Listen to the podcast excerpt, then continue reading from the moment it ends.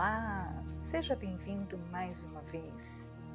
Estamos no episódio de número 43 do podcast Fátima Lima Insights.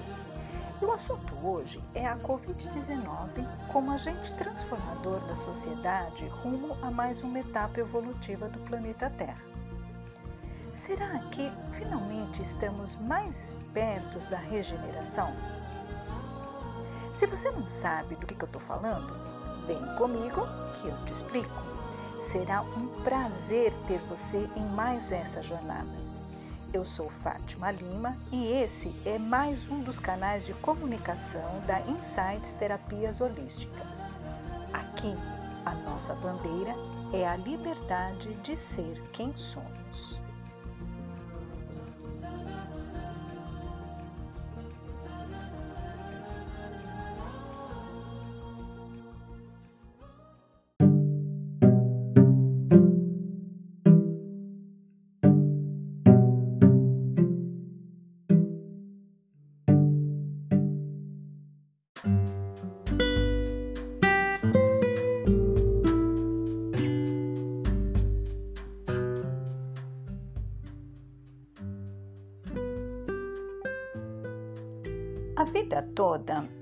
Eu utilizei transporte público para ir e voltar do trabalho.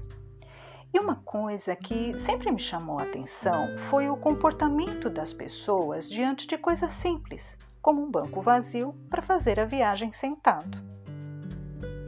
Eu sou do tempo em que não havia bancos preferenciais. E se hoje, com lei é difícil, imagine sim.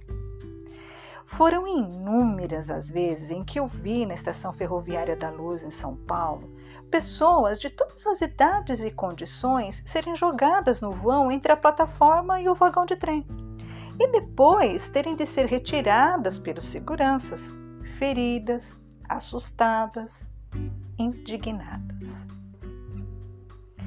Tem um episódio pessoal muito engraçado que sempre que eu tenho oportunidade eu gosto de contar. Normalmente eu fujo de tumultos e multidões, não importa o motivo. Tá? Durante esses anos todos não teve emprego que me fizesse colocar a minha segurança em jogo. Mas naquele dia não teve como escapar. Tínhamos vagões de trem que circularam durante muito tempo na linha Santos-Jundiaí e que hoje tem outro nome, eu acho, não tenho certeza, eu acho que é linha Lilás, tá? Agora é tudo colorido, umas linhas, tudo quanto é cor lá.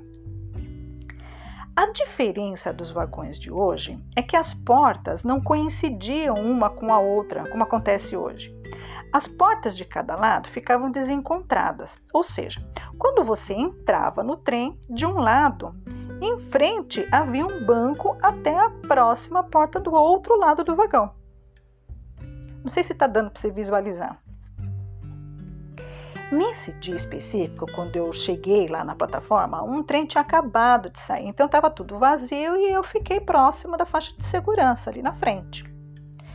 O trem seguinte demorou uma eternidade e quando eu vi, eu não tinha mais por onde sair, porque atrás de mim tinha uma manada, literalmente, de gente. Tava, era gente para tudo quanto é lado. Eu fiquei ali, parada ali. Para ajudar, quando o trem chegou, a porta parou bem na minha frente. E daí eu fui entrada no trem. Entraram comigo. Eu não entrei com as minhas perninhas, entraram comigo. Quando eu dei por mim, eu estava sentada com um homem sentado no meu colo, esfregando o traseiro nele, né, no meu colo, e falando: Sai, sai, que eu cheguei primeiro! Sai, sai, que eu cheguei primeiro! E eu, com aquela minha calma de sempre nessas horas de pane, bato no ombro dele e pergunto: Se o senhor chegou primeiro, por que, que o senhor está sentado no meu colo? Cara, dá para você imaginar a cena? Não teve um, uma única alma viva dentro daquele vagão que não tivesse gargalhando. O homem ficou tão envergonhado que na, na, na estação seguinte ele desceu. Mas por que, que eu estou te contando essa história? E o que, que ela tem a ver com o tema desse episódio? É que todas as vezes em que eu vi cenas assim, tanto as engraçadas como as trágicas, eu sempre me perguntei: se essas pessoas são capazes de fazer o que elas fazem por um banco para sentar numa viagem de 30 minutos, o que, que elas não fariam para salvar a própria vida? Então, parece que esse dia está chegando. Esse é o nosso episódio de número 43. E eu tenho de te contar que eu tinha programado um tema totalmente diferente. A gente ia conversar sobre transição de carreira. E ainda vamos ter essa conversa. O tema está praticamente pronto, mas não hoje. Hoje eu quero falar com você sobre uma outra transição: a transição do planeta Terra. Transição de uma realidade evolutiva para outra realidade. Os caminhos para isso são vários, mas tudo é uma questão de causa e efeito, ação e reação. Então, não adianta falar sobre o que poderia ser, mas sim sobre o que está sendo. Nesse exato momento em que a gente está gravando esse episódio, o mundo que conhecemos está meio que de cabeça para baixo, sob a ação da mutação de um vírus que já existia na natureza e que os cientistas estão chamando de novo coronavírus. A doença que ele provoca no ser humano foi chamada de Covid-19. A extensão de alcance desse vírus é mundial e, como ainda não temos vacinas ou drogas eficazes, a população das cidades está em isolamento social, mas que eu prefiro chamar de retiro espiritual em família. Mas lá na frente eu te explico o porquê disso. Os aspectos científicos você já deve estar saturado de informações à disposição, então eu não vou entrar em maiores detalhes. Qualquer coisa, liga a TV, compra jornal, aperta, aperta a tecla Google do seu, do seu computador, que você vai ter ótimas informações. Ok? Como a minha área é a das relações humanas, as bases que formaram hum, esse meu posicionamento, essa minha percepção, digamos assim, além da minha intuição e da visão sistêmica, são a neurociência, as doutrinas espiritualistas, a metafísica, um pouquinho de mecânica quântica, PNL e até sociologia, filosofia e ética. Bela salada, né? Típico de mim. Mas lá no final você vai ver que tudo se encaixa e acaba falando a mesma coisa, só que em linguagens diferentes. Como eu não estou defendendo nenhuma tese acadêmica, eu não vou perder o seu tempo e o meu citando livros, autores, cientistas, blá blá blá blá blá blá blá blá, só para me justificar. O objetivo desse canal é a reflexão e, quando necessário, informação. Em caso de dúvida, consulte as suas fontes, faça as suas pesquisas. Seja independente eu só posso te dizer uma coisa: acabou a época dos tô nem aí, dos em cima do muro, dos deixa a vida me levar, vamos ver no que vai dar e tantos outros. Bora trabalhar então? Covid-19. Por quê? Para quê? O que fazer com? Como fazer?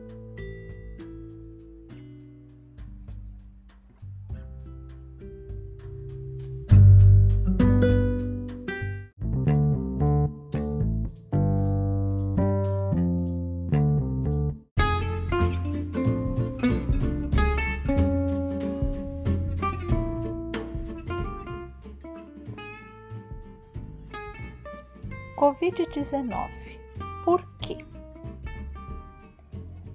Uma coisa que é comum a todo ser humano é o querer saber o porquê de todas as coisas que não compreende ou não consegue controlar. Começamos a agir assim por volta dos 4 anos de idade, mas o que é mera curiosidade nessa época passa a ser um tipo de arrogância na fase adulta, quando planejamos algo e esse algo não sai como esperado, por exemplo. Nessas horas, a pergunta por quê nem sempre é um desejo sincero de revisar as próprias ações. Na maioria das vezes, é um pedido de satisfação, uma explicação sobre o porquê Deus não deu para gente o que a gente queria. Eu tinha por volta de 12 anos quando um médico me deu o primeiro sinal de que as doenças poderiam ser vencidas e evitadas de dentro para fora, muito mais do que de fora para dentro. Por vários motivos que não cabem explicar aqui agora. Nessa época eu estava muito nervosa, agressiva, eu tinha uma gastrite que ela era uma candidata assim, em primeiro lugar, a se tornar uma úlcera estomacal. A minha mãe me levou no médico e ele me receitou um calmante leve, tipo os passiflorine da vida. Eu tinha de tomar um comprimido por toda hora, toda noite, né, na hora de dormir. Para não incumpridar a conversa, alguns dias depois eu fui parar no pronto-socorro, desacordada, com a pressão praticamente zerada. Efeito colateral daquele remedinho inofensivo. E ele era inofensivo mesmo, tá? O médico não errou, não. É o meu organismo que não tolerava e ainda não tolera esse tipo de medicamento. Dá taquicardia, a pressão cai no pé, tem um monte de piripaque, não tem condições. Passado o susto, a minha mãe me levou de volta no médico, contando o que, que tinha acontecido. E eu me lembro nitidamente do médico eh, se dirigindo diretamente para mim e dizendo que os problemas de saúde que eu estava apresentando eram de origem emocional. E como o meu organismo não aceitava remédios para esse tipo de problema, a solução que ele podia me apresentar era eu aprender a controlar as minhas emoções. E esse papo com o médico transformou a minha vida. Começou aí a minha busca pelo autoconhecimento o entendimento sobre o quanto as nossas emoções podem influenciar a nossa saúde. Depois de mais de 40 anos de busca, de estudos e observações em várias direções, eu sei que não só as nossas emoções influenciam a nossa saúde, mas também os nossos pensamentos, os nossos sentimentos, crenças e hábitos. E tudo isso não determina só a qualidade da nossa saúde. Também determina os acontecimentos da nossa vida, no âmbito individual e coletivo. Sobre os porquês do surgimento dessa pandemia, eu já ouvi de tudo. Desde arma biológica criada pela China para ganhos financeiros, até que isso não é nada, é apenas uma gripinha. Bom, gripe também mata, só para constar. Lá no começo, eu também achei que era exagero, sensacionalismo. Eu acho que todo mundo achou isso. Quando as fichas começaram a cair, outra coisa me chamou a atenção: o fato de que crianças não adoeciam e que para idosos e pessoas com determinadas doenças, tipo diabetes, problemas respiratórios crônicos, como efizema pulmonar, por exemplo, doenças cardiovasculares, além de um sistema imunológico deficitário, devido a tratamentos agressivos para o câncer, por exemplo, para essas pessoas era praticamente uma sentença de morte. Isso porque essa doença ataca justamente os pulmões, impedindo a pessoa de respirar naturalmente. Para os cientistas, esse porquê das crianças e jovens serem mais resistentes é muito simples o desgaste dos órgãos devido à idade. Não deixa de ser lógico, mas depois de mais de 40 anos pesquisando e estudando a origem das doenças através da psicossomática e da metafísica, eu sei que não é só isso. E o primeiro comentário que eu fiz, com meu pai, inclusive, aqui em casa, que agora está com 79 anos, vai fazer 80 o mês que vem, foi que as crianças estavam mais resistentes ao vírus porque elas ainda não têm o peito cheio de ressentimentos, de mágoas, de rancores. Eu fiz isso meio que no impulso, ali na hora que eu ouvi a notícia. Mas mais tarde eu fui consultar as minhas anotações sobre a relação entre as doenças e os órgãos que elas atingem versus os nossos padrões de pensamentos e, e sentimentos. Inclusive, eu uso muito essas anotações para personalizar as fórmulas dos florais de Bach para os meus clientes, quando o objetivo é ajudar no tratamento de algum sintoma físico. Eu vou te descrever aqui e você pensa a respeito, não só sobre o Covid-19, mas todas as doenças que atacam o sistema cardiorrespiratório humano. Eu não quero que você concorde, apenas pense a respeito e faça as suas comparações com os seus históricos pessoais e o das pessoas próximas que você conhece, ok? Mas antes da gente falar das consequências, vamos falar um pouco das causas? Vamos falar sobre o que, que em nós deu permissão para que esse vírus se transmutasse e desse origem a essa doença, a Covid-19? Bom, você já deve saber que tudo nesse planeta é energia, inclusive os nossos pensamentos, as nossas emoções e os sentimentos. E cada um deles vibram em determinadas frequências. São essas vibrações que, no âmbito pessoal, determinam as nossas afinidades, que atraem e repelem determinados tipos de pessoas ao nosso redor, acontecimentos, situações, onde se incluem relacionamentos e o nosso estado fisiológico, de doente ou saudável. Dentro de uma escala chamada escala Hawking, podemos vibrar numa frequência que vai de 20 Hz, nível da vergonha, até acima de 700 Hz, nível da iluminação. É claro que esse nível vibracional de 700 Hz, que é o nível da iluminação, só para os avatares como Madre Teresa, Irmã Dulce, Chico Xavier. E olhe lá, né? A nossa maior ambição no estágio evolutivo em que a gente está, como seres humanos comuns, é o nível do amor, 500 Hz. Uma coisa importante precisa ser ressaltada aqui e que tem tudo a ver com o nosso assunto. 200 Hz é considerado um estado vibracional crítico, seja no âmbito pessoal ou coletivo. Abaixo disso, prepare-se para grandes calamidades. E agora eu te pergunto: em qual nível vibracional a humanidade está vibrando na sua maioria atualmente? Dou-lhe uma, dou-lhe duas, dou-lhe três. 175 Hz, nível do orgulho.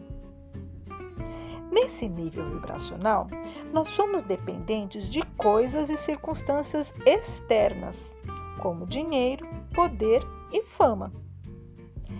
Lembra aquela história do que é mais importante? Ser ou ter? Além disso, esse é um estado vibracional que leva o ser humano ao nacionalismo, racismo e guerras religiosas e qualquer contrariedade às nossas crenças se torna uma afronta pessoal e motivo de agressividade. Mais agressivos, somos mais propensos aos desentendimentos, às inimizades e, por nos sentirmos ofendidos e donos da razão, guardamos mágoas, desilusões, decepções. E adivinha qual o principal órgão do nosso corpo que é enfraquecido por essa frequência vibracional. Ele mesmo, os pulmões e toda a região torácica. Qual a doença mais comum? Pneumonia. Exatamente a principal manifestação do Covid-19 e que está levando tantas pessoas à morte. Se você levar em consideração que crianças não guardam rancor, pouco se importam com a sua nacionalidade, credo, raça ou partido político, e que, por pior que uma delas possa ser, quando contrariada, o máximo que ela vai fazer é um pouco de pirraça, fica fácil entender por que elas são as menos afetadas por esse vírus. Faz sentido para você? Quando eu comecei as minhas pesquisas, à medida em que eu fui descobrindo os vários autores que tratavam dos assuntos que relacionam o nosso campo vibracional com o campo mental, emocional e fisiológico, eu não acreditei nem desacreditei. Eu nem concordei ou discordei. Eu apenas fiz o que eu chamo de prova dos nove. À medida em que as informações me chegavam, eu comparava com a minha realidade, com o que ocorria comigo e com as pessoas ao meu redor. Nesses mais de 40 anos, não falhou nenhum caso. Uma outra coisa que fortaleceu a minha ideia de, de falar tudo isso em público foi quando no Fantástico eu vi um caso que eles mostraram de uma senhorinha de mais de 90 anos, lá na Europa, que contraiu o vírus, ficou 14 dias internada no CTI, mas que se curou. Ninguém entendeu como. Mas na fala do repórter me veio o comentário de me da, da minha chamada prova dos nove. Durante todo o tempo em que esteve doente, ela se manteve serena. Serena. Esse foi o gatilho que me impulsionou a falar publicamente sobre esse assunto. Porque, como muita gente, eu também tive de início o impulso de me calar e não entrar nessa discussão. Concluindo esse bloco. Sabe, a força criadora que nos criou a todos e que nós chamamos de Deus não criou a gente nem para sofrer nem para ficarmos doentes. Então, elimine da sua mente os castigos divinos e cenas escatológicas de final do mundo. Fica tranquilo. Sob o ponto de vista histórico, por mais grave e séria que seja essa pandemia, e ela é grave e séria, não se iluda, nós estamos muito longe ainda de sermos extintos do planeta Terra, pelo menos no âmbito coletivo. Individualmente falando, que cada um cumpra o seu destino. Mas é preciso ter em mente que tudo o que está acontecendo, não só o Covid-19, mas também outras doenças igualmente graves e também as enchentes, terremotos, guerras, tudo aquilo que os noticiários há muito tempo não se cansam de noticiar, tudo isso é fruto do que estamos sendo há muito tempo, em maior ou menor grau. Os que seguem as linhas espiritualistas chamam de formas pensamento, ou seja, tudo que pensamos, sentimos e falamos se reúne no plano astral em torno da Terra e se converte ou em miasmas, que a gente poderia traduzir por sombras, ou em luz. Como na maioria, de uma forma ou de outra, em maior ou menor grau, a gente vive envolto em sombras, imagine como é o olhar o campo energético da Terra atualmente. Por uma lei de causa e efeito, de tempos em tempos, tudo isso de alguma forma se materializa no plano físico e acaba atingindo, direta ou indiretamente, crentes e descrentes é a lei de causa e efeito controlando o nosso tão estimado livre-arbítrio. Para os que preferem a ciência, isso é chamado de cocriação. Tudo que pensamos, principalmente sentimos e falamos, são ordens ao universo, que sempre encontra uma maneira de trazer para o campo material as ordens que recebeu. Para o universo não existe julgamento de valor de bom ou ruim. Os seus desejos são uma ordem. Portanto, como diz a frase, cuidado com o que você pede, porque você poderá ser atendido. Então, tanto faz se o Covid-19 é uma arma biológica ou não. Antes de tudo, ele é um efeito das causas que nós demos. Os meios, as formas como ele se infiltrou entre nós é só um mero detalhe que agora que ele está aqui não faz mais a menor diferença. Mais importante do que o porquê, agora é sabermos o para quê, que é o que veremos a seguir.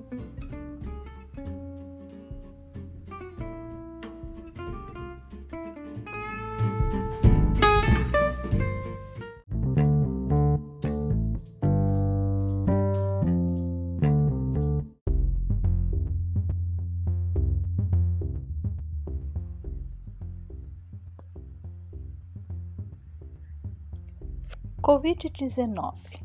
Para quê?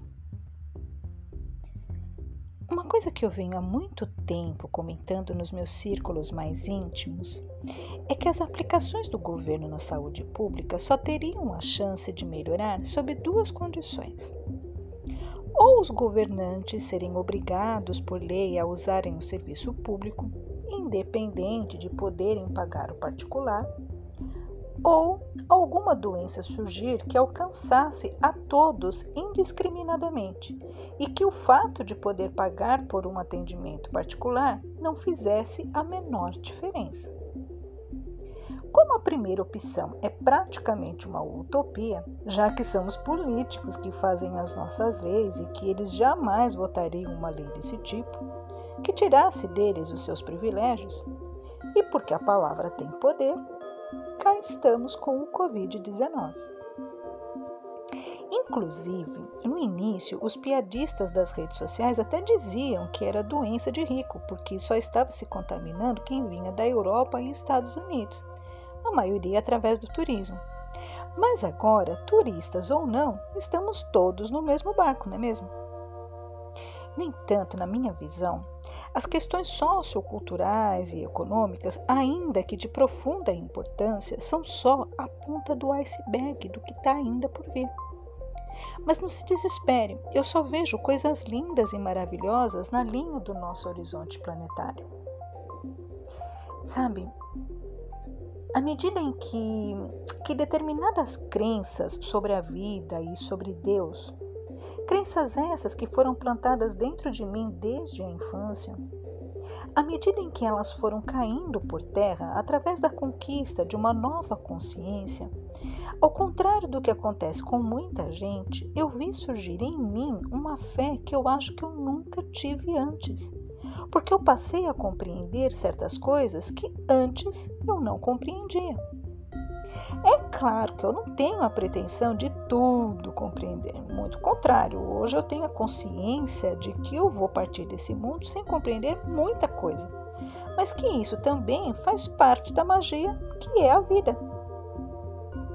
No entanto, contudo, todavia, porém, uma coisa que está bem clara para mim é que Deus não dá ponto sem nó e que tudo tem uma razão de ser.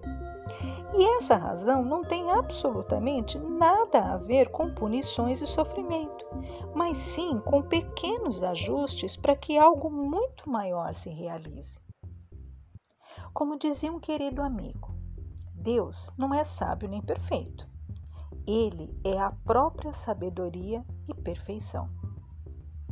Sendo assim, através de mecanismos muito sutis, as coisas vão se encaixando rumo ao cumprimento de um destino para esse planeta, independente do que chamamos de livre-arbítrio.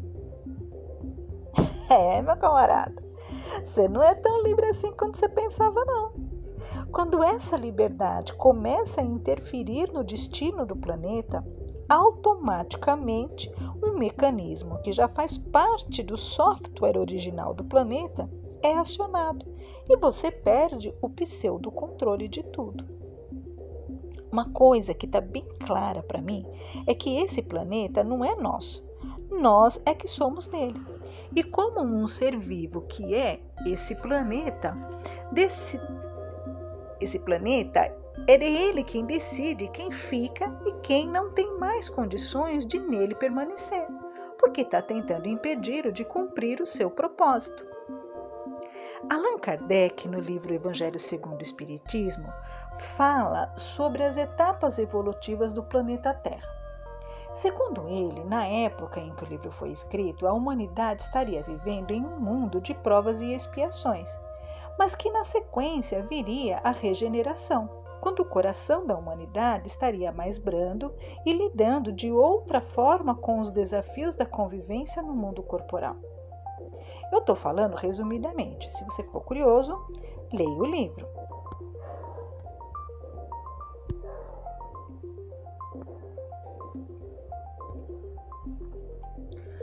Outras obras de cunho espiritualista falam coisas bem semelhantes em épocas e culturas bem diferentes da cultura francesa de Allan Kardec. E quando eu penso sobre isso, eu não consigo evitar de lembrar de um trecho do Sermão da Montanha, onde Jesus disse: Bem-aventurados os brandos e pacíficos, porque eles herdarão a terra. Os judeus da época pensavam que se tratasse daquele território específico onde hoje fica a Palestina. Mas é claro que Jesus não pensava tão pequeno. E ele estava mesmo é dando para nós uma dica de conduta espiritual para ganharmos o direito de continuarmos encarnados no planeta Terra. Em todos os livros considerados proféticos, incluindo o Apocalipse, até onde eu sei e li, não se fala especificamente em fim do mundo, mas sim final dos tempos, o que é muito diferente. E antes que isso vire uma discussão teológica, eu paro por aqui. E dentro desse contexto, eu te digo que, sem sombra de dúvida, que esse dia chegou.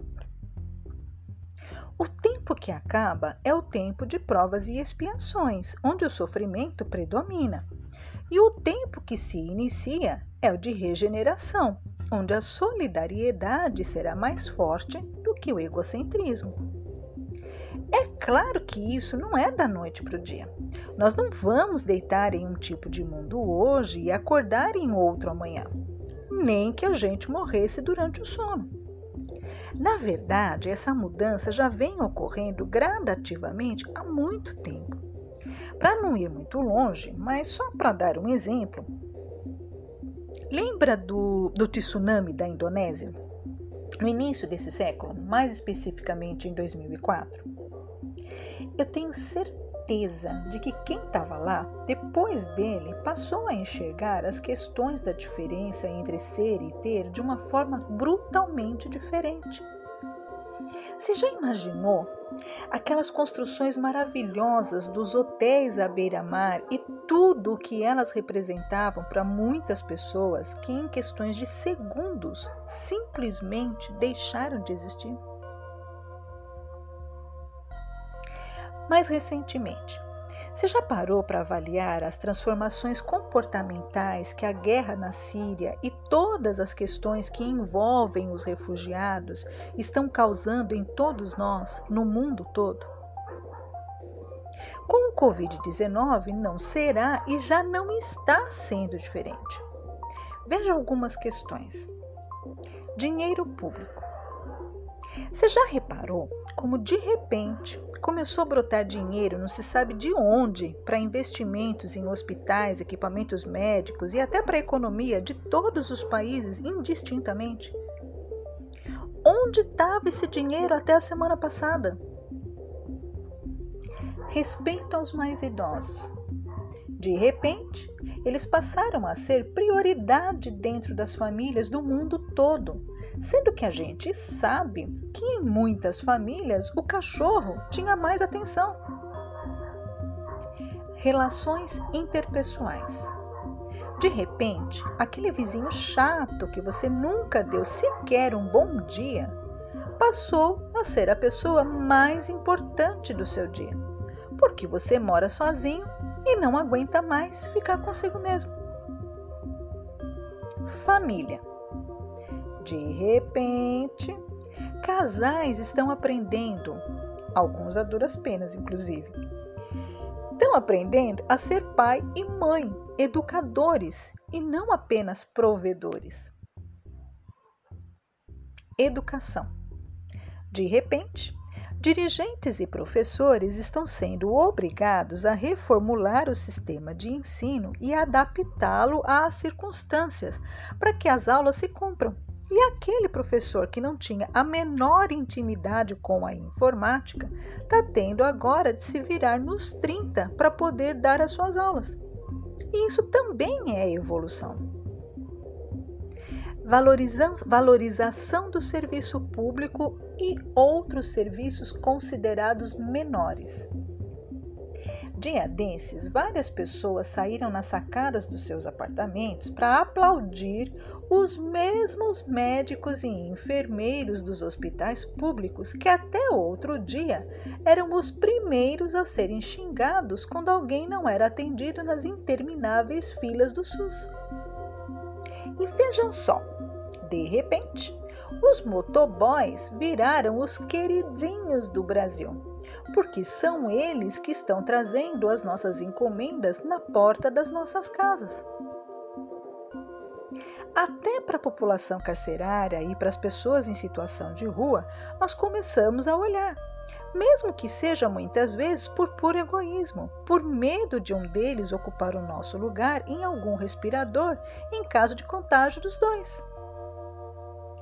Gente, eu poderia passar um dia e uma noite só falando sobre as alterações comportamentais positivas que eu tenho percebido em nós, mas eu quero que você exercite isso em você. E a partir dessa pequena lista, você faça uma maior e mais detalhada. Eu só quero que você perceba que, apesar de todo o medo e histeria que está se formando ao redor desse vírus, forças muito maiores estão agindo e agindo a nosso favor, por mais incrível que isso possa parecer. Se eu tivesse de resumir em uma frase a sensação que eu tenho a respeito desse momento histórico que estamos vivendo, eu diria: estamos colocando máscaras no rosto para que as máscaras da alma possam cair. Eu concordo com o professor Leandro Carnal quando ele diz que na crise quem é mesquinho se torna mais mesquinho e quem é solidário se torna mais solidário ainda. E é justamente isso que eu digo sobre as máscaras da alma que nos estão sendo retiradas por essa crise em forma de pandemia. Muita hipocrisia será revelada, não se enganem. Gente que não saía de dentro das igrejas e que não faltava a uma única reunião, por exemplo, e eu não estou me referindo a nenhuma religião específica, sempre é bom frisar, será que continua participando via internet? Agora que ninguém vai fiscalizar se ela esteve presente ou não? Quem que está ganhando? A Netflix? Ou o pastor? O padre? O palestrante? Será que aquela mesma pessoa que até a semana passada vivia fazendo posts nas redes sociais, cobrando cidadania dos outros, será que ela está cumprindo o seu dever civil de pensar no próximo na hora de encher o carrinho do supermercado com papel higiênico e outros itens? Ou de simplesmente cumprir as determinações das autoridades de ficar em casa o máximo possível, independente de concordar ou não com essas determinações? Mas também há os aspectos positivos. As máscaras que escondem a porção divina que há em cada um de nós também estão caindo e gente das mais diversas classes estão aparecendo e se unindo para ajudar de alguma forma. E isso é emocionante, pelo menos para mim. Chico Xavier dizia que o mal é ousado, o bem é tímido. Isso ele dizia nos momentos em que alguém reclamava do mal do mundo e ele queria demonstrar que há muita bondade no mundo. Ela só não está se exibindo. É preciso ter olhos de ver para notá-la. Agora a misericórdia divina está utilizando os corajosos para ajudar os que insistem a se manter em cima do muro, a decidirem se querem vibrar nas frequências do orgulho, da raiva, do desejo, do medo, da dor e do sofrimento, da apatia, da culpa e da vergonha. E que já não cabem mais nessa nova fase evolutiva do planeta ou se querem seguir em frente com a Terra, passando a vibrar em frequências mais elevadas, através da coragem, da neutralidade, da disposição, da aceitação, da razão e da contemplação, do amor.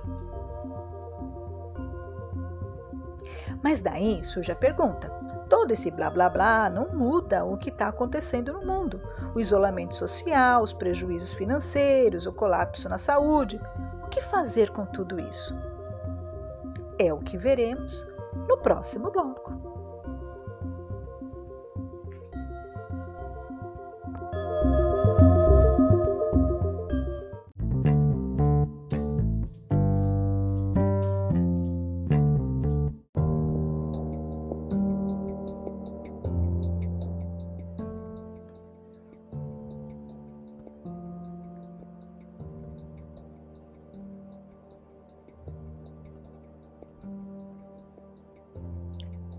Covid-19.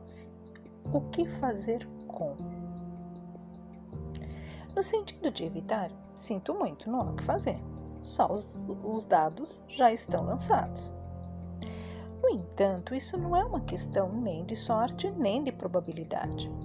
O que fazer com a existência desse vírus, da doença que ele provocou? O que fazer com as consequências econômicas? Depende. Depende da posição que você ocupa na sociedade. E eu não estou falando de status social. Todos temos uma posição nesse tabuleiro e quem não fizer a sua parte corretamente afetará as ações do outro e do resultado final quando essa crise passar. Porque ela vai passar. E quando ela passar, sobreviverá quem estiver pronto para seguir conforme as novas diretrizes. E daí eu te pergunto: você está preparado para parar de ofender o seu semelhante nas redes sociais com adjetivos depreciativos todas as vezes que ele agir em desacordo com as suas crenças e valores? Ou o que é pior, as crenças e valores de outra pessoa que você defende cegamente sem sequer conhecer pessoalmente? Só porque ela fala em público o que você quer ouvir? Você está preparado para fazer o que acha que os outros devem fazer? Você está preparado para aprender a parar de se ofender, para não ter de passar pelo processo doloroso do perdão? Você está preparado para admitir que o mundo só mudará se você mudar? Eu vejo para nós duas opções ou nós estamos no mundo ou estamos fora dele. Se você escolhe estar no mundo, você segue para o próximo bloco. Se você escolhe estar fora do mundo, paramos por aqui. E aí, qual a sua escolha?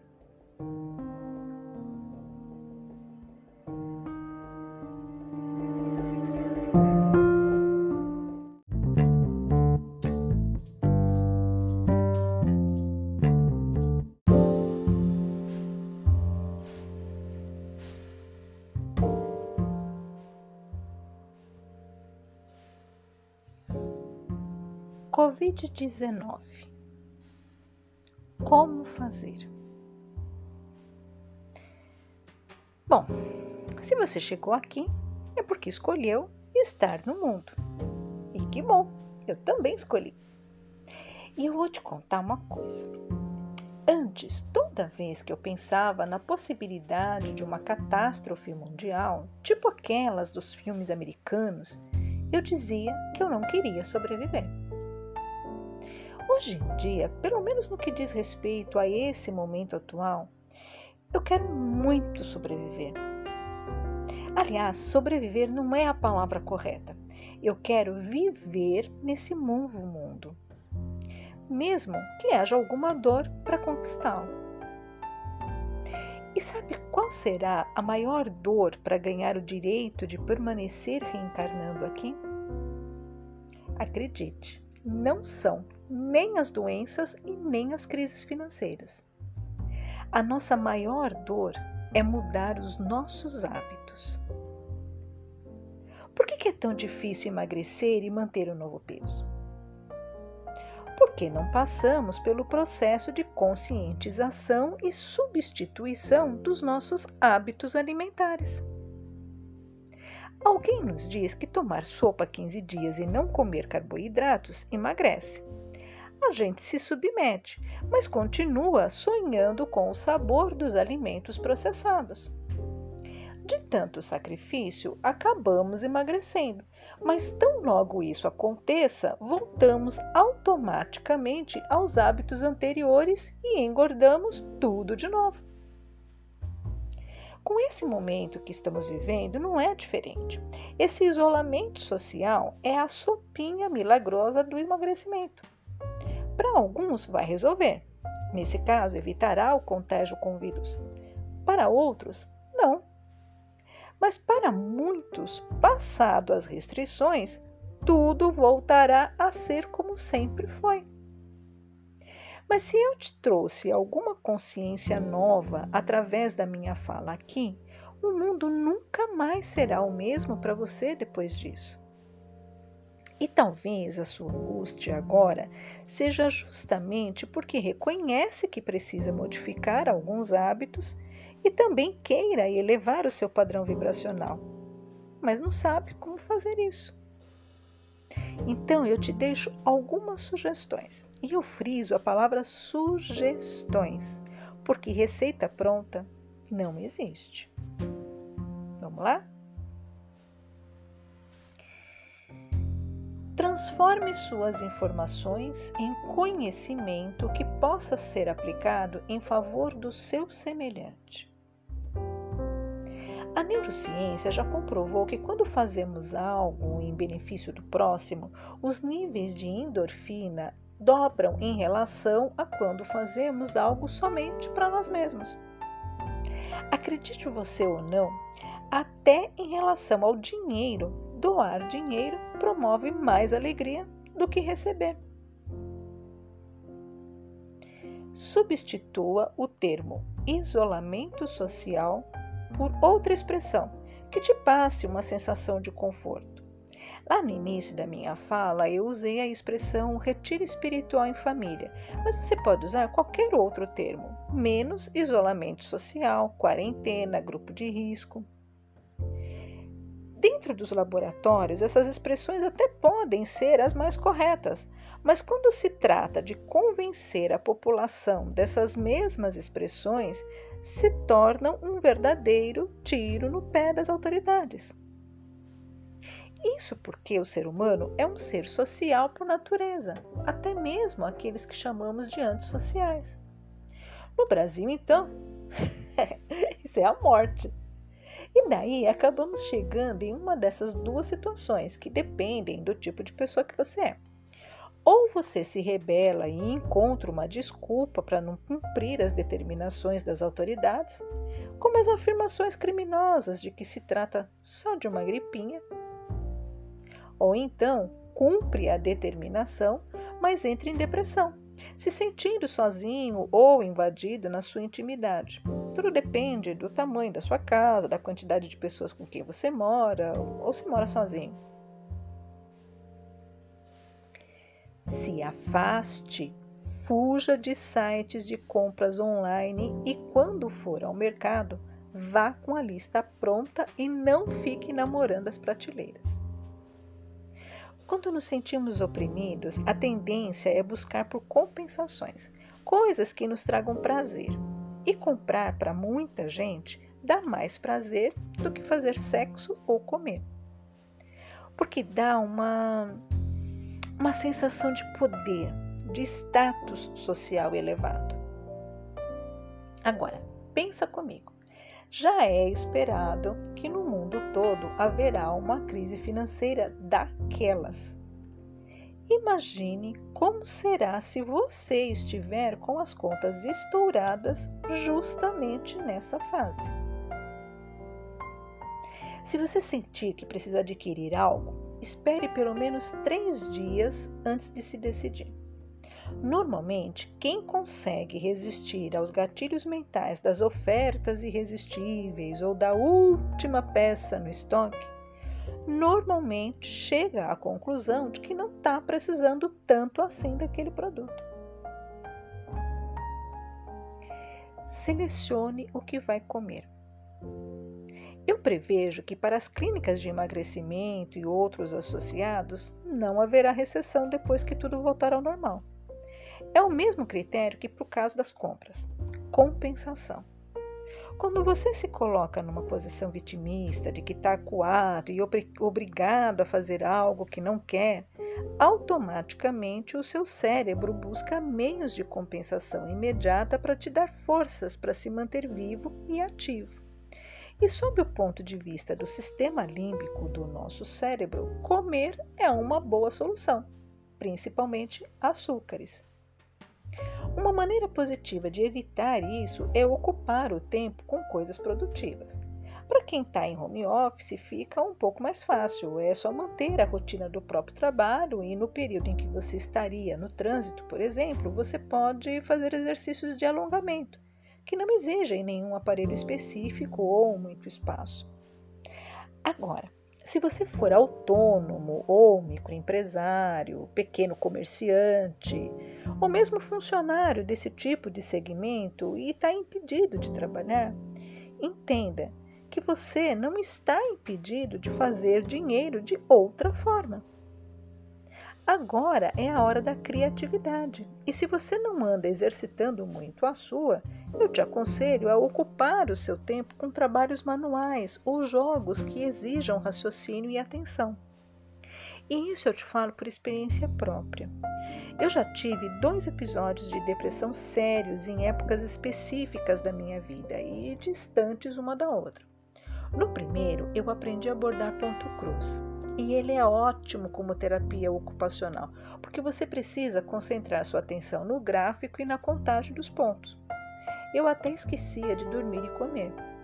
Eu lembro que eu bordava arranjos de flores naquela época.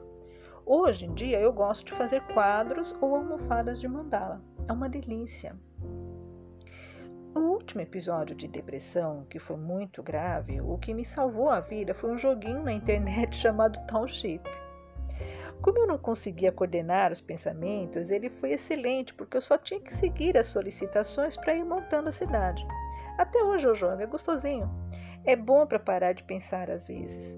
Hiperatividade mental pode ser muito prejudicial para a saúde, principalmente quando a gente se sente pressionado e com medo, como é o caso agora para as pessoas que estão mais preocupadas com as contas no final do mês que não entraram em quarentena. E isso é perfeitamente natural, mas não saudável e muito menos produtivo. Eu sou obrigada a te dizer. É repetitivo, mas a indicação ainda é foco na solução, não no problema. E a solução não é sentar no sofá, comer desesperadamente, xingar e amaldiçoar os governantes. Ao contrário, agora é hora de orar por eles, mesmo que quem esteja lá não seja o seu preferido. O que nos leva às questões de espiritualidade. Aproveita essa oportunidade, porque esse momento é mais uma oportunidade de correção da rota que a vida está dando a todos nós, acredite. Aproveite essa oportunidade para se fortalecer espiritualmente porque é isso que elevará o seu padrão vibracional. E quando eu falo de fortalecimento espiritual, eu não estou falando de religião. Aliás, cá entre nós, às vezes eu penso que muita coisa que enfraquece o ser humano espiritualmente é justamente os dogmas religiosos. Líderes que, para conquistar novos seguidores e manter a máquina funcionando, deturpam e criam conceitos e práticas mirabolantes que dividem as pessoas em bandos de fanáticos crentes e bando de fanáticos descrentes. E no final, todos acabamos afastados do principal objetivo de todas elas, Deus, ou o que eu chamo de força criadora. E afastados dessa força, com F maiúsculo, nos perdemos de nós mesmos como recuperarmos a nossa espiritualidade com saúde e sabedoria? A meditação é um bom caminho e essa é uma ótima oportunidade para desmistificar essa prática milenar. Material de esclarecimento não falta para a gente pesquisar. Bom, a princípio eu acho que é isso o que eu posso te falar por enquanto.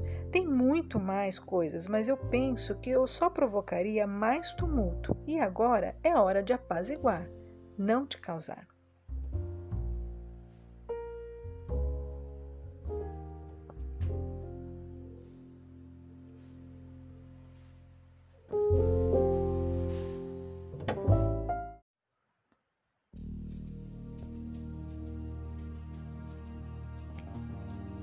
Terapeutas, coaches, psicólogos, cada um dentro da sua especialidade e capacidade, eu também estou me colocando à sua disposição de forma gratuita para o que eu puder te ajudar a transpor nesse período de incertezas de forma serena e equilibrada.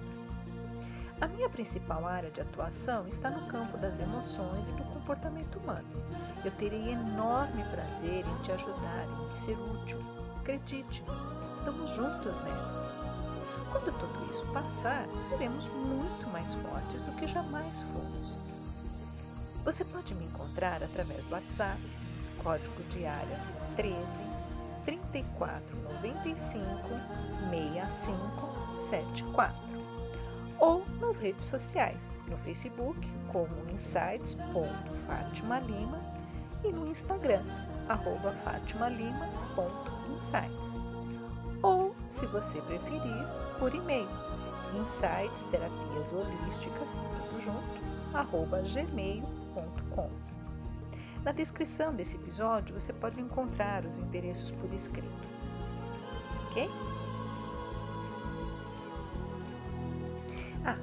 Uma última dica. Se você tem algum animal de estimação em casa, aproveite para estreitar os seus laços afetivos com ele e interagir o máximo que você puder. Eu tenho dois gatos, a Gaia com 12 aninhos e o Tony com menos de um ano. Se algum dia eu montar uma clínica com atendimento presencial, eu vou colocar o Tony para trabalhar comigo como gato terapeuta. O bichinho para ter energia boa. Cinco minutos com ele me revigoram como um banho de mar ou de cachoeira. Um cuida do meu dia, a outra cuida do meu sono. Fiquem em paz e serenidade e até o próximo episódio.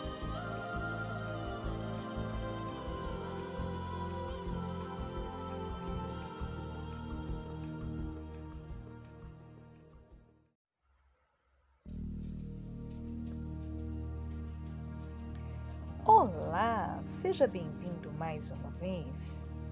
Estamos no episódio de número 44 e o assunto hoje é as lições que podemos tirar dos erros que cometemos. Eu sou Fátima Lima e esse é mais um dos canais de comunicação da Insights Terapias Holísticas. Aqui, a nossa bandeira é a liberdade de ser quem somos.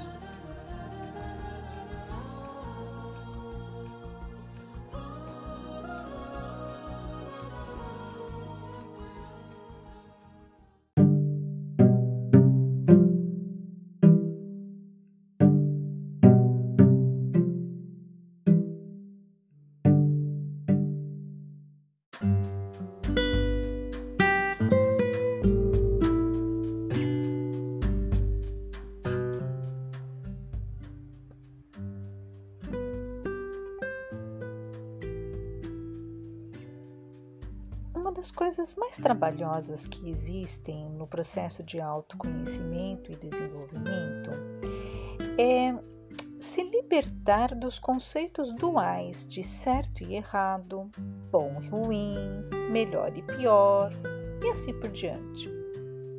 No campo das experiências, por exemplo, a programação neurolinguística nos ensina que não existe fracasso. Ou obtemos sucesso no nosso objetivo, ou obtemos um novo aprendizado. Baseado nesse conceito, eu tive o seguinte insight: se você aprendeu algo de positivo, então você não cometeu um erro. Você apenas escolheu o sofrimento como forma de aprendizado. Bora lá explicar isso melhor?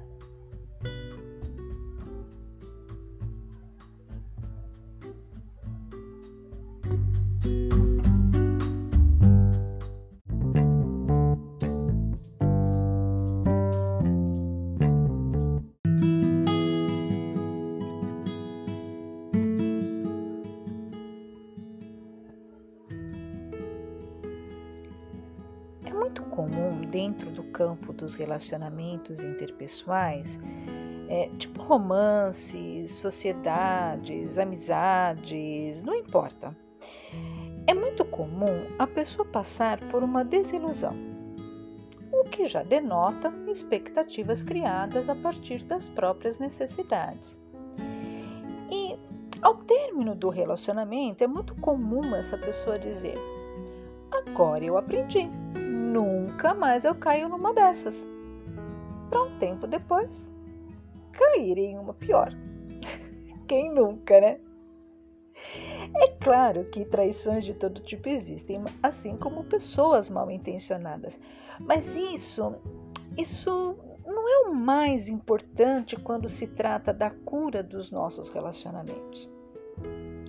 Agora há pouco, eu não sei se você prestou atenção. Eu usei duas palavrinhas-chave para você avaliar o que, que pode estar acontecendo nos seus relacionamentos que tanta amargura e isolamento cada vez maiores têm trazido para o seu modo de viver. Elas são desilusão e expectativas. Quando entramos em um relacionamento, a forma mais segura e eficaz é estarmos conscientes sobre o que temos a oferecer para aquela história que se inicia. E estarmos dispostos a ouvir de forma adulta o que a outra parte nos oferece, sem manifestarmos qualquer expectativa ou necessidade a partir do ponto de vista da insegurança, da, da incapacidade de se autoprover.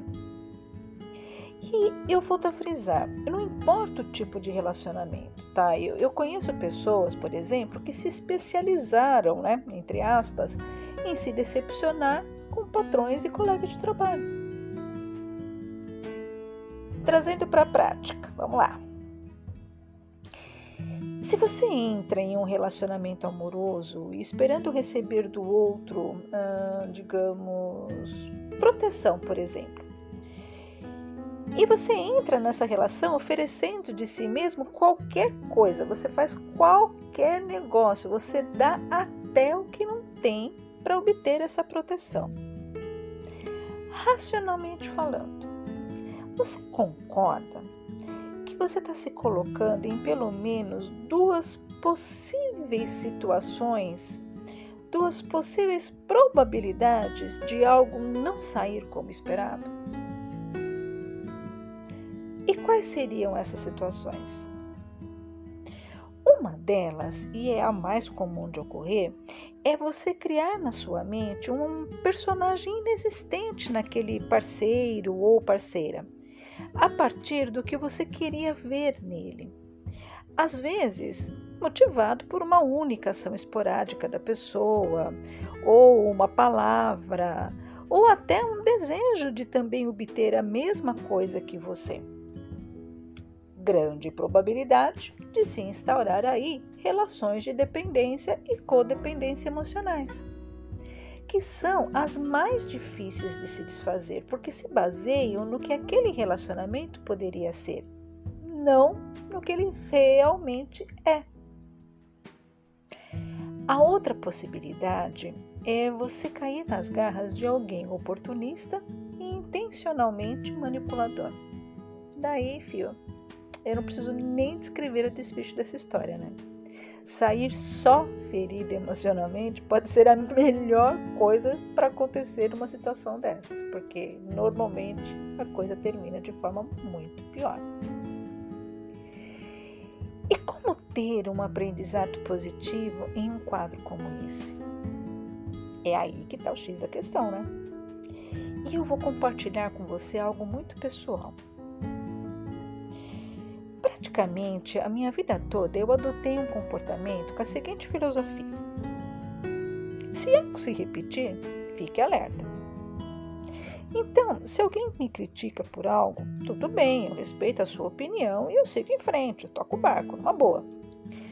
Mas, se algum tempo depois a crítica se repete através de uma outra pessoa totalmente diferente, em um outro contexto, eu começo a pensar que algo de importante eu devo notar em mim. No campo dos relacionamentos não é diferente. A partir do momento em que a gente resolve se relacionar, automaticamente a gente se coloca em condições de, em algum momento, levar um pé na bunda, sermos traídos de alguma forma, sermos magoados e até humilhados. Quem me responde? Quem nunca teve um amigo que não era tão amigo assim? Hum? Quem nunca iniciou um trabalho achando que havia encontrado o emprego dos sonhos para depois descobrir que aquilo era a sala do inferno? Acontece, né? Faz parte. Mas é como diz o provérbio: se alguém te engana uma vez, a culpa é dele. Mas se te engana uma segunda vez, a culpa é sua. É claro que não é uma questão de culpa, mas sim de responsabilidade. E o aprendizado positivo está justamente em perceber e admitir que o problema deixou de ser os outros. Não basta só você afirmar que tem o dedo podre, sentar na sarjeta para chorar até a próxima decepção. Ou então se isolar de tudo e de todos para não se machucar mais. Acredite, você não merece nenhuma coisa e nem outra. Nada por acaso. A vida, ela é sabedoria pura. Absolutamente tudo que acontece na vida da gente tem uma razão de ser os fatos, as circunstâncias, as pessoas que passam pela nossa vida são apenas os veículos para os aprendizados que precisamos ter. Eu acabei levando as reflexões de hoje para o lado das relações interpessoais, mas você também pode aplicar essa frase em qualquer circunstância. Se você aprendeu algo de positivo, então você não cometeu um erro. Você apenas escolheu o sofrimento como forma de aprendizado. Às vezes você iniciou um novo negócio e faliu. Às vezes você resolveu mudar de cidade e não foi feliz. Trocou um emprego de anos por um outro que só durou o tempo do contrato de experiência. São infinitas as situações que tanto podem nos conduzir ao sucesso como aquilo que a gente costuma chamar de fracasso. A sabedoria está em saber converter qualquer resultado em sucesso. De que forma? Primeiro, não se deixando levar pela ilusão de achar que tudo que acontece na sua vida que você considera ruim é por causa de alguém ou alguma coisa fora de você.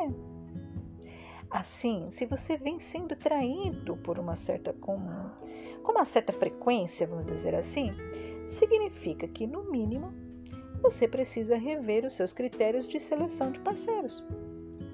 Não é porque nenhum homem presta ou toda mulher é interesseira e fútil, é porque o seu mecanismo de funcionamento faz com que você sempre olhe na direção em que esse tipo de pessoa está passando. E se você sempre olha na mesma direção, se associa às mesmas pessoas pelos mesmos motivos de carência de sempre, como é que você pode esperar resultados diferentes? Para para pensar. E eu te garanto que isso tem solução. Esse jogo pode mudar. Muito provavelmente não do jeito que você imagina, mas pode mudar. Botando o exemplo de um negócio mal sucedido. O, o aprendizado positivo, por exemplo, é você chegar à conclusão, depois de uma avaliação técnica e não emocional, de que só saber produzir bem o seu produto não era o suficiente. De repente, você precisava estudar técnicas de vendas, ou então estudar administração de pequenos negócios, ou então se associar a alguém com essas características que te completasse. São só exemplos. Mas seja qual for o seu caso, o que você não pode fazer é ficar procurando culpados e colocando na conta dos outros tudo o que te acontece. Resumindo para concluir, quanto mais você conhece a si mesmo, mais se torna consciente da sua força e das suas fragilidades. Em relação à força, é fácil, ela pode facilitar o seu caminhar. Em relação às fragilidades, sabendo quais são elas, você sabe onde e que tipo de ajuda buscar. Se a fragilidade for técnica, for técnica, né? é, você faz uma especialização, contrata um consultor ou um coach, dependendo do caso.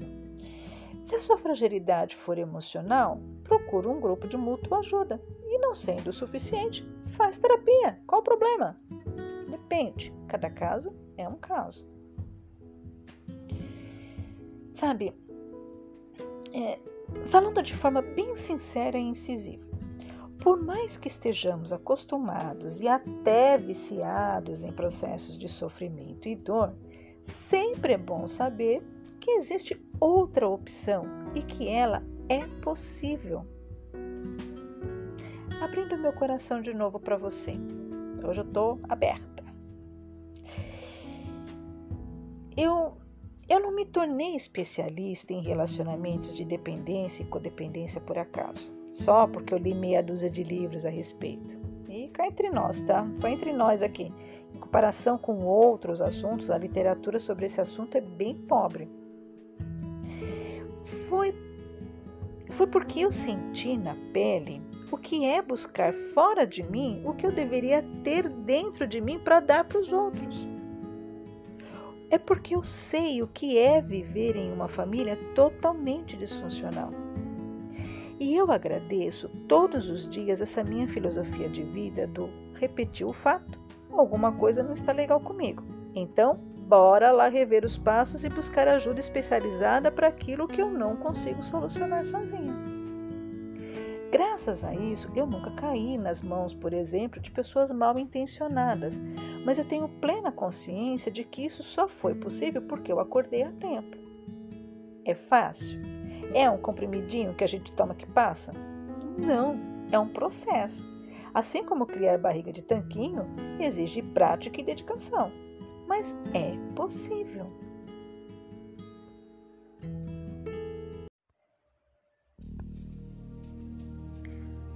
Muito em breve nós voltaremos a falar sobre isto e principalmente sobre como sair dessa situação.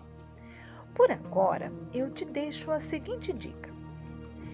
Procure observar o que de positivo você pode tirar das suas histórias e experiências de dor e sofrimento não importa em que área da sua vida, tá? E depois que você fizer isso, você responde para si mesmo a seguinte pergunta: que, eu poderia ter feito antes para obter aquele aprendizado, sem necessariamente passar pela dor e pelo sofrimento? Vou repetir a pergunta. O que eu poderia ter feito antes para obter aquele aprendizado sem necessariamente passar pela dor e pelo sofrimento. Se você quiser compartilhar comigo a sua resposta ou dúvida, eu vou adorar saber. Na descrição desse episódio estão os links para os nossos canais de comunicação, mas você já pode anotar o número do nosso WhatsApp. O código de área é 13, número 3495 6574. Repetindo, código de área 13 3495 6574. Todas as noites, de segunda a sexta-feira, eu me dedico a uma conversa pessoal e individual com a minha audiência para troca de experiências. Tudo isso de forma gratuita. Agende o seu horário. Eu te vejo no próximo episódio.